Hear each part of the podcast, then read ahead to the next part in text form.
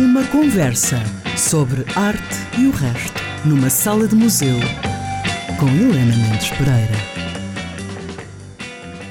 Bem-vindos mais uma vez a esta sala de museu e bem-vindos ao Auditório da RUM. Hoje vamos até Viseu. Temos-nos fartado de viajar com a boleia das nossas artistas e também com uh, este propósito de irmos descobrindo também outros centros artísticos e outros locais onde há fixação de agentes criativos. Liliana Velho, que não é natural de Viseu, mas ela já nos vai contar como é que foi lá parar. Eu não gosto de lhe chamar ceramista, acho que ela é uma estupenda escultora que utiliza a cerâmica como uma das suas tecnologias de eleição, mas não só. É a nossa convidada de hoje. Olá, Liliana, bem-vinda. Olá, Helena, tudo bem? Olha, então vamos começar precisamente por aí. Como é que tu chegas a Viseu? Como é que tu dás a volta ao mundo, quase, não, nem tanto, mas um, uhum. e chegas a Viseu onde te fixaste há, há vários anos? Olha, então, o meu pai uh, já está reformado, mas ele uh, foi polícia e na profissão dele teve que viajar por, vários, por várias cidades e eu e a minha mãe fomos tentando acompanhar. Não tivemos em tantos sítios como ele, mas corremos metade do país por causa da profissão do meu pai. E eu efetivamente, eu nasci em Lisboa, uh, no Hospital Militar. A parte engraçada disto é que na altura fui registada na minha aldeia porque era mais rápido, porque Lisboa tinha os serviços muito ocupados. Então tenho no meu BI que nasci em Vilar da Amargo, depois acabei de fazer a. Figueira de Castelo Rodrigo. Exato, exatamente. E pronto, e depois daí eh, estudei na Guarda, eh, passei pela Madeira e hum, estive em Lisboa para fazer a minha formação, que, que foi em escultura e com os meus pais, eh, eles acabaram por assentar aqui em Viseu. Então foi a última morada eh, profissional do meu pai e foi aí que acabei por ficar também. E a dada altura, em Viseu, gerou-se também um contexto, na altura com o vereador Jorge Sobrado, um, gerou-se também um contexto que criava algumas oportunidades e algumas boas condições para a ficção de artistas. Como é que foram esses uh, tempos e de forma é que isso também contribuiu para tu te manteres aí? Durante a variação do, do Jorge Sobrado surgiram imensos apoios a artistas e houve imensos concursos a decorrer uh, e criou-se uma, uma comunidade e uma, uma, como é que eu ia dizer, quase um movimento cultural devido a, a essas dinâmicas. E, e, eu fui acompanhando, ou seja, eu também sou, também, como sou funcionário do município, tenho aqui, assim, aqui uma dualidade seja, eu não podia estar diretamente envolvida, mas acabei por trabalhar com pessoas um, que estavam envolvidas e, e, que deram a cara por muitos projetos, como é o caso do João Dias, com as esculturas do Fontelo, que se calhar foi a primeira, a, primeira peça que fiz aqui para Viseu.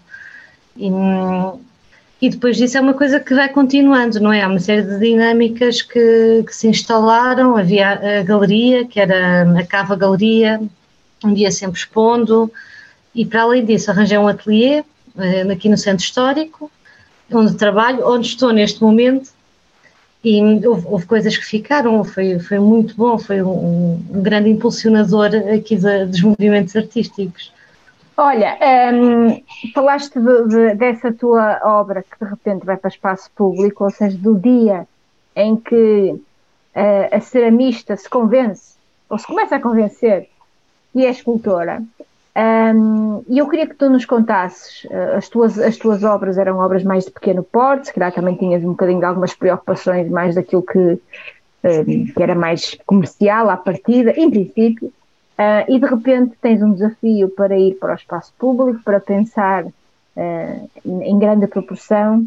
Como é, que, como é que foram os olhares dos outros? Como é que de repente olharam para ti e disseram, bem, agora vais fazer uma coisa com esta envergadura. Conta-nos essa história. Tu já me contaste essa história, eu acho que é, que é curiosa e também muito é, empoderadora. Olha, é isso, há tanta coisa para falar. Eu só vou voltar um bocadinho atrás na, na, na, conversa quando, quando tu dizias, não vou dizer ceramista, vou dizer escultora. Por exemplo, isso era um dos problemas que eu tinha. Eu dizia sempre que eu era ceramista porque era, parecia que era mais fácil de entender mas a da altura já não consigo dizer só que sou ceramista, já acho mesmo que o que faço é escultura, até pela diferença e diversidade dos materiais que vou, que vou utilizando, sem complexo nenhum de misturar uma cerâmica com uma resina ou, ou com outro material qualquer. E, e, na verdade, quando comecei a fazer cerâmica mais a sério, só, eram tudo peças de, de pequena dimensão. Eu trabalho sozinha, o ateliê é pequeno e tenho sempre que confiar que eu consigo uh, carregar e fazer e fazer estas coisas todas. E um, esta open call que o João fez uh, para, para o Fontelo uh, deu-me assim uma vontade de, de, de crescer e de, de, subir a, de subir a escala do, do trabalho.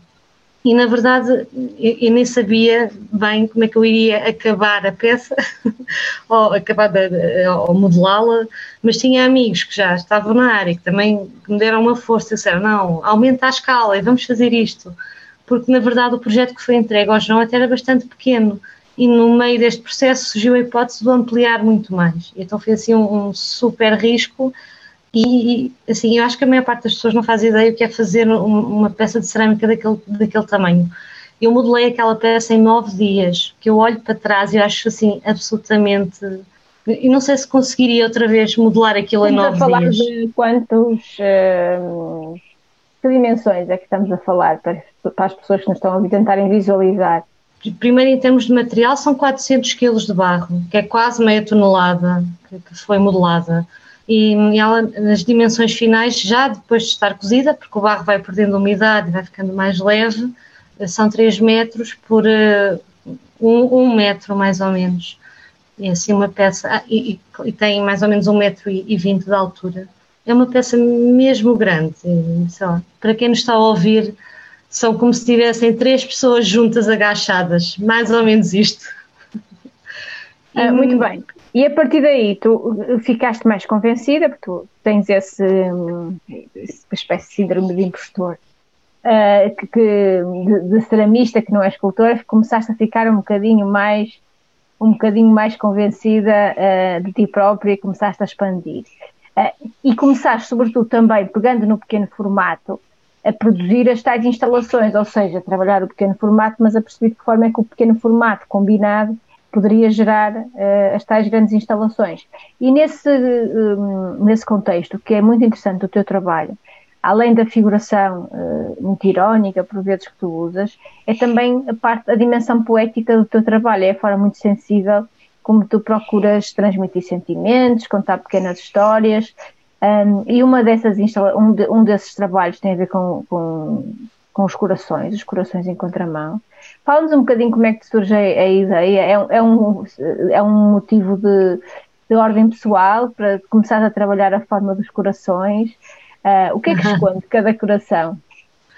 Olha, o primeiro coração que eu fiz foi em 2015 e foi absolutamente uh, de ordem emocional. Estava, estava muito triste, estava mesmo assim em sofrimento. E, e o primeiro coração que fiz até ofereci à pessoa pela qual estava a sofrer.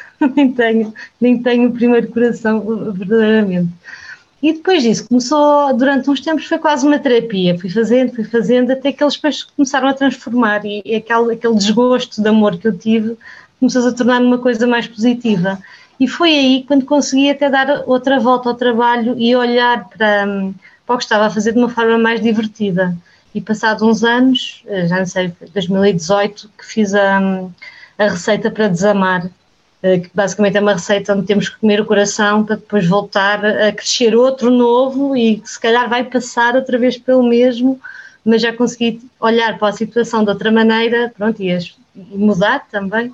E, e começou a ser um projeto continuado, na verdade, que nenhum coração é igual, o que é super divertido de, de fazer. Estou sempre a testar pastas e vidrados e formas e começou a ser assim uma coisa que sou todos os meses faço um coração e vou fazendo e vou fazendo, depois a dada altura dá para fazer uma exposição com eles. E é uma coisa que não me aborrece, porque nunca são iguais, não uso moldes para os fazer e, e por isso há sempre qualquer coisa de novo que pode, pode surgir ali. Os corações são inspirados em sentimentos diferentes, histórias que te contam, ou seja, quando pensas na, na, na relação formal do objeto, nas cores, um, tens algum tipo de, de, inspiração desse género? Ou é, Ou não? Olha, há uma coisa que é hum, uma coisa que eu faço muito com os corações é eu, eu levo a pasta até ao limite, ou seja, estou a mexer naquela cerâmica e eu estou sempre a testar até, e ela parte, e ela parte e eu mesmo assim inclua, sabes, como se fosse um coração partido que isto vai se compor, isto vai se resolver, até uma espécie de um tá, tentar levar um bocadinho para a cerâmica, ou seja, nada começa e acaba da mesma maneira, e, um, e a dada altura eles são mesmo muito amassados e muito remendados, e que é o que nos acontece também né? Eh, no dia a dia, na vida. E também, há uma, e também há uma dimensão, se quisermos, já falaste disso, não é? Começou até por quase por ser terapêutico, mas também há uma, uma qualquer dimensão terapêutica nesse trabalho dos, eh, dos corações. Enquanto estás a fazer isso, também vais resolvendo também vais resolvendo as tuas, as tuas coisas. É assim, já, já foi. Uh, agora não, agora arranjei outros trabalhos terapêuticos para fazer. Ou seja, vou fazer. Há sempre algum trabalho de repetição que eu vou fazendo no ateliê. A da altura foram os corações, agora estou a fazer. Uh, não, fiz as manadas, que são pequenos animais, pequenos lamas, que têm 5 centímetros de altura por 3 e essa foi a minha segunda meditação e agora estou a fazer cards. Ah, espetacular. Apanhei no verão. E, ou seja, há sempre qualquer coisa que eu gosto de ir repetindo, eh, porque as, as, as peças mais pequenas acabam por ter força com o seu número e é uma coisa que vou jogando. Pronto, e é, é super divertido pensar na cerâmica como grande escala e depois ir ao extremo da pequena escala e repeti-la ao infinito. E, e é assim que vou, Vou trabalhando. Olha, algo que tu também repetirás, eventualmente, não sei se até ao infinito, mas que tu repetirás muito, um, é se calhar voltares a alguns uh, momentos mais marcantes da série Seinfeld, não é? Um, que marcou a, a, nossa geração, não é? Portanto, muita gente delirou com o Seinfeld e, portanto, a tua primeira seleção musical, a tua primeira, o teu primeiro tema é uma música da Susan Vega que se chama Tom's Dinner um, e que é música, uh, e ela refere-se aqui ao Tom's Restaurant em Nova York, uh, onde ela ia, que ficou conhecida então no, no, nesse, nessa série no, no Seinfeld, que talvez tenha sido aquela primeira série que falava com muito sentido de humor, mas também de relações humanas, e, que eu acho que nos ligou muito a todos ao, ao ecrã, não é? Ao pequeno ecrã, que era um formato muito diferente daquele que nós estávamos habituados. Então, vamos começar por ouvir uh, Tom's Dinner, da Susana Vega, esta primeira proposta da Liliana Velho.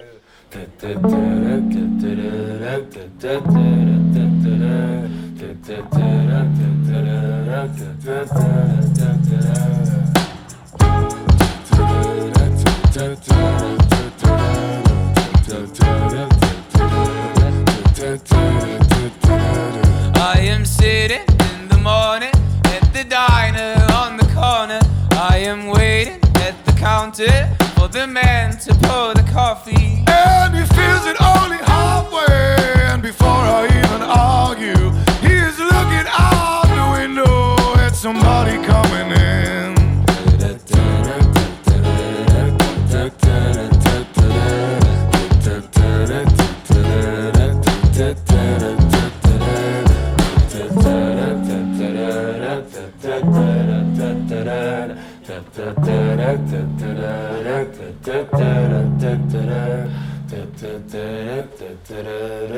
da da da da da da da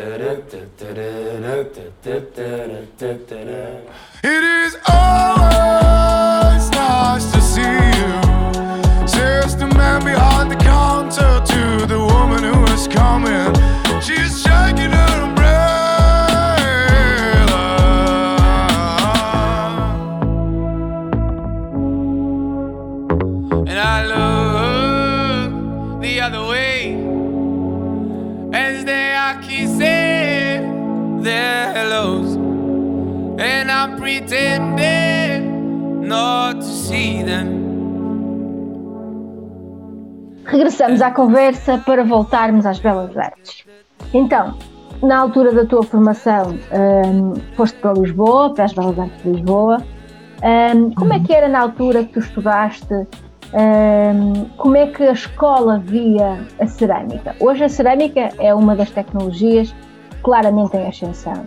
Um, eu tenho a sorte de andar muito por aí e de ver uh, as exposições das grandes bienais, das grandes feiras, dos grandes museus, cerâmica, vidro, texto, são tecnologias que estão a ser trabalhadas largamente. Mas isto há 20 anos, um, mais coisa, menos coisa, não era assim. Como é que, como é que tu te sentias? Não, a cerâmica, quando eu, quando eu estava na faculdade, não era de todo tão bem aceite como é agora. No tempo que eu estava na faculdade, nenhum ceramista estava numa galeria. E às vezes era mais comum ir à galeria e ver um artista super conhecido que tinha feito um azulejo não, um, um, ato único isolado na vida daquele artista e um ceramista que tinha feito aquilo a vida toda não tinha acesso a esse espaço expositivo. E durante a faculdade inteira foi assim, tínhamos muitos amigos ceramistas, fizemos um grupo que se chamava 400 graus, que é era a temperatura eh, em que a cerâmica deixa de ser barro e passa a ser cerâmica, ou seja, já não é solúvel em água, que eu achava super piada. E, e tentámos contactar imensas galerias e expor e, pronto, e estar no espaço público e não conseguimos. E eu acabo, quando eu acabei a faculdade não havia nenhuma perspectiva que houvesse esta reviravolta para a cerâmica. O que se tem sentido nos últimos cinco anos tem sido absolutamente maravilhoso. Assim, inacreditável e ainda bem, ainda bem. Entretanto, foi essa, hum, foste a, a Porto, onde estás a fazer doutoramento nas Belas Artes. Um, já há diferenças, agora que de alguma forma regressaste ao meio académico, já sentes essa diferença, já sentes que, que há espaço também académico para um trabalho com, que recorre à tecnologia que tu utilizas? Sim, sim, absolutamente. Eu, eu tirei, eu fiz a escultura nas Belas Artes de Lisboa, depois passei uma temporada em Coimbra para tirar o mestrado de, de ensino artístico e agora, e depois finalmente eh, acabei na Universidade do, do Porto, não queria repetir nenhuma das cidades. E, e o Porto, bem, o Porto está cheio de pessoas que são tão, que são tão amigáveis, que é tão fácil trabalhar lá e estudar lá e, eu sinto assim, da comunidade académica, das pessoas e dos colegas uma, uma abertura enorme. Não, sinto que a cerâmica é muito bem recebida. Já se fez um caminho. Olha, e sobre o que é que tu refletes? Qual é qual é de, de que forma é que a partir do teu trabalho tu chegaste a um tema para o doutoramento? É, olha, isto é uma coisa que eu devia estar a escrever na tese, que vou dizer agora. Acho que devia ter um texto e estar, mais trabalhado. Mas eu, eu estou a fazer uma, uma espécie de uma relação entre os tempos da cerâmica e os tempos da vida e da natureza, porque nós fazemos, vamos buscar um bocado de terra, esse bocado de terra é trabalhado, modelado, depois tem que secar, depois tem que cozer, depois tem que ser pintado, ou seja, é um, tem este processo todo, ou seja, a cerâmica nós não podemos atalhar um caminho. E, e, estava a fazer depois uma, um paralelo com, com, o que é a natureza, com o que são as estações e, o, e, os tempos, e estou a fazer esta relação entre as duas coisas, porque acho que a cerâmica é assim. Eh, não, não, não podemos acelerar com ela. Né? Se, eu, se eu estivesse com outro material qualquer, conseguiria começar uma peça e se calhar acabá-la no mesmo dia, e eh, com a cerâmica não é impossível. E então ela obriga-nos a parar, obriga-nos a ter outra outro tempo, uh, que eu acho que é o que nos falta às vezes no, nos dias de hoje, que andamos sempre a correr. E eu agora quero correr e na verdade não posso, o material não me deixa, obriga-me a parar e a pensar. Isso é muito interessante. Olha, um, ehm, no ano de 2022 um, tiveste a possibilidade de desenvolver dois projetos uh, assim, de maior escala para espaço público uh, e eles tiveram diferenças. Um deles, tu trabalhaste a partir daquilo que era um manancial do museu, de uma coleção, num, num território com muita cerâmica, com muita olaria, que foi Barcelos, um, e, e, produziste um objeto a partir daí, com vários referenciais, no, no, fundo a partir do referencial daquilo que é o museu, que tu também conheces, porque também na tua atividade cotidiana um, ela também se passa nos museus e em espaços de âmbito cultural, onde também fazes trabalho de mediação, etc. E um segundo trabalho em que tu um, fizeste uma intervenção, intervieste sobre um lugar de natureza. Um, no processo de pensamento para esses dois, hum, dois projetos, há uh, pressupostos, uh, pressupostos diferentes e considerando que no teu caso até foram muito coincidentes, quase no tempo, mas há pressupostos diferentes. Mas há, havia um denominador comum, que era aquilo que uh, os territórios, nas suas identidades, um, ehm, te davam. Como é que nessa multiplicidade de territórios um, tu encontraste, apesar de tudo, uma, uma, linguagem, uma linguagem comum? Como é que foi dar resposta a esses desafios? Uh, como ambos os projetos tinham um sítio físico onde era preciso intervir e eram espaços uh, públicos, ou seja, eram sítios que iam estar abertos, abertos ao, ao, público. A primeira preocupação foi viver o espaço e perceber o que é que se podia fazer ali e, e, e como quem vinha de fora o poderia eh, visitar.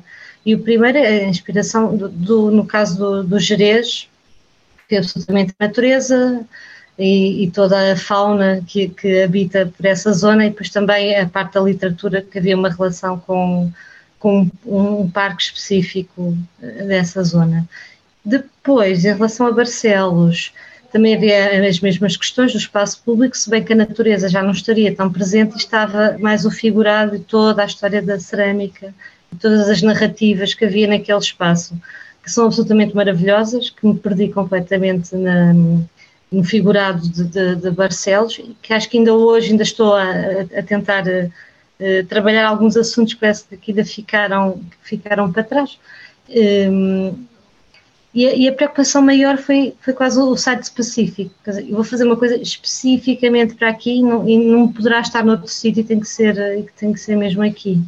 Olha, um, dessas uh, experiências, vivências também dois minhos diferentes, um minho mais rural, mais de paisagem, outro Barcelos, portanto, é um centro urbano com outra, com outra dinâmica, e tu que já andaste por tantos lugares, já moraste em tantos, em, em tantos sítios, qual é a tipologia de território de, de, que tu gostas mais? É um território mais eh, mundano? É quando tu tens a possibilidade de estar mais próxima da natureza? O que é que, te, o que, é que tu, à medida que vais andando por tantos lugares, o que é que tu sentes que é mais a tua, o teu lugar?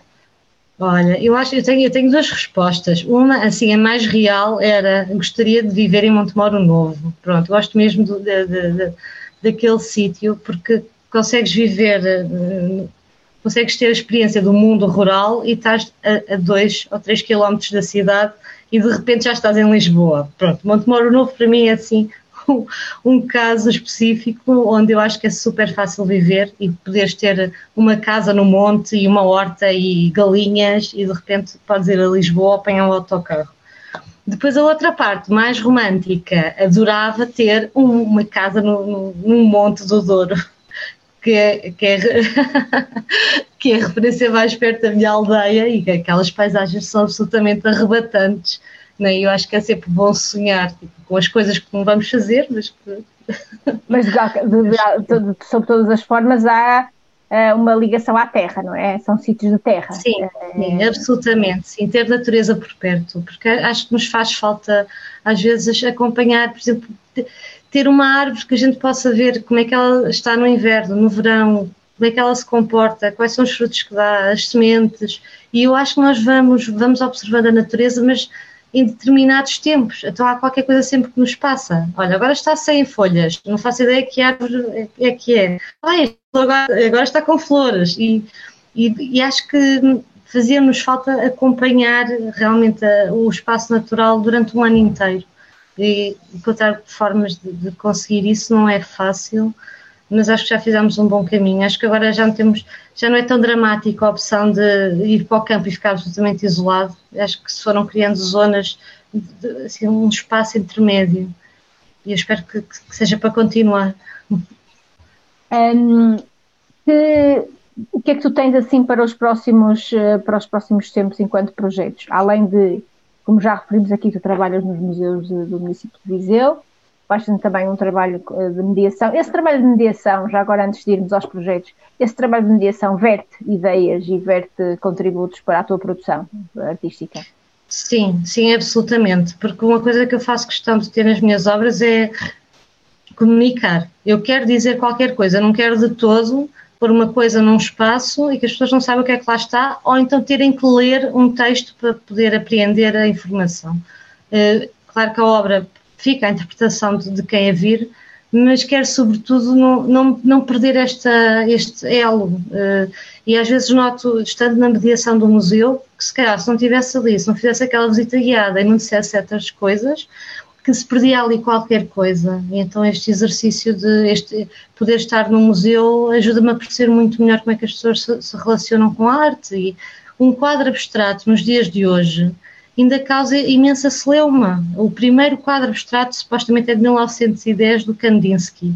E é difícil para mim perceber como é que ainda hoje alguém fica, ainda tenta ver uma imagem num quadro abstrato, por exemplo, e, e, temos, temos um caminho para fazer, absolutamente. É um caminho bastante longo, mas na, o que eu tiro disto para o meu trabalho é um bocadinho isso: é não uh, haver a necessidade de, de uma comunicação.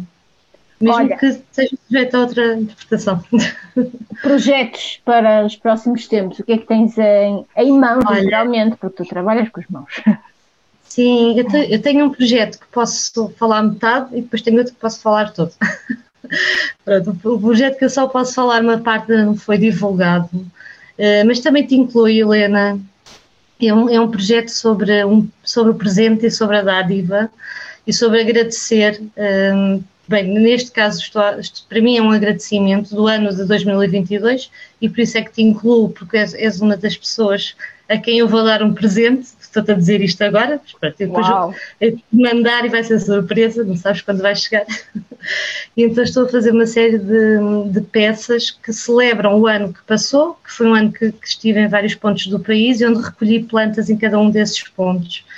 E, e, estou a questionar como é que o presente, quando entra na, na, prática artística, como é que ele, como é que ele se comporta. É? Quando damos uma prenda a alguém, e é obrigatório a pessoa retribuir-nos. Eu não quero que seja, né? mas eu já recebi um presente e agora também tenho que usar. E pronto, e está, está assim em construção. E o, o segundo projeto é, é sobre corações. Na verdade, no segundo não, não tem grandes novidades, é o projeto continuado. Vai estar em exposição em Lisboa, dia 3 de maio, na Puracal. Vai ser o dia da inauguração e depois vai ficar cerca de dois meses.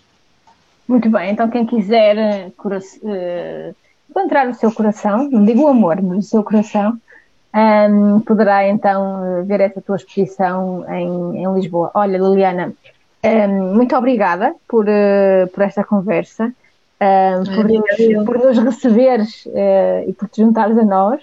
Uh, e ficamos com a tua, uma, um tema que tu dizes que ouves sem parar, em loop sem parar quando estás a produzir, portanto eu acredito que agora desligando a conversa voltes à produção e voltes então uh, à Danada, da banda Eddie, uh, uma música de 2006 um, e pronto, e, e, acho que depois das pessoas ouvirem já percebem porque é que a tua obra é tão, é tão vibrante. Muito obrigada e olha, muita sorte. Obrigada Helena, tudo bom?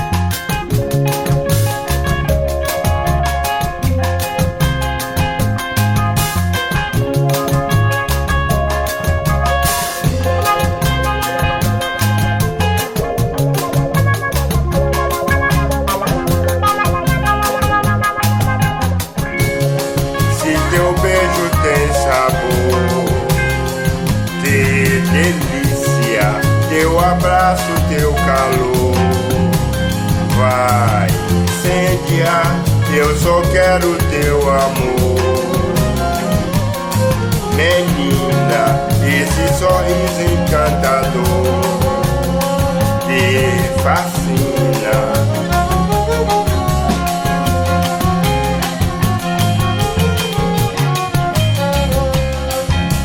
Quem sabe eu encontre um luar perfeito pra te amar na beira do mar. Uma conversa sobre arte e o resto numa sala de museu com Helena Mendes Pereira.